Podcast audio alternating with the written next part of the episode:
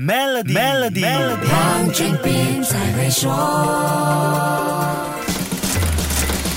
跟你说声新年大吉！你好，我是黄俊斌。老虎勇猛和无所畏惧的王者精神，最常用在代表国家民族、法治规章、球队和企业的徽章和标志上。老虎象征的勇敢、智慧和力量特质，也是蓬勃发展经济的一个最佳代名词。马来西亚在经济上的亮眼成绩，曾经是令全世界羡慕，被冠上“亚洲四小虎 ”（The Tiger Cup Economies） 的美名。不知道你还有印象吗？成长在八十和九十年代的马来西亚。下人对这个名字应该有一定的印象。所谓的亚洲四小虎，指的是四个东南亚国家，分别是马来西亚、泰国、印尼和菲律宾。这四个东盟国家在九十年代取得了稳定和令人赞叹的经济发展，备受世界瞩目，而得到这个美称。远的不说，我国马来西亚在一九八八年到一九九六年的经济成长就是世界数一数二的。当时的经济成长平均维持在百分之九的水平，一九九六年更是达到了百分之十的高水平。这样的成长数字让全世界惊艳，可以媲美同时期经济腾飞的中国。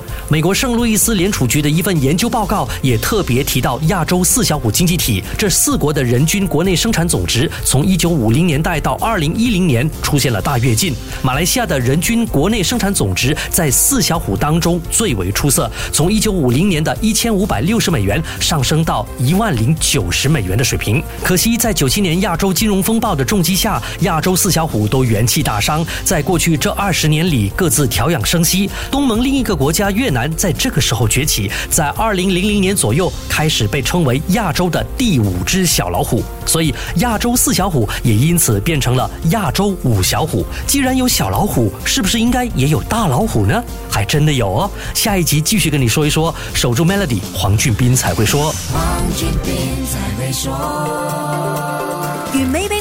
一起迎接虎虎生威的新年，赢取 BMW 三二零 iSport 和更多奖励以及免费奖品，需符合条规。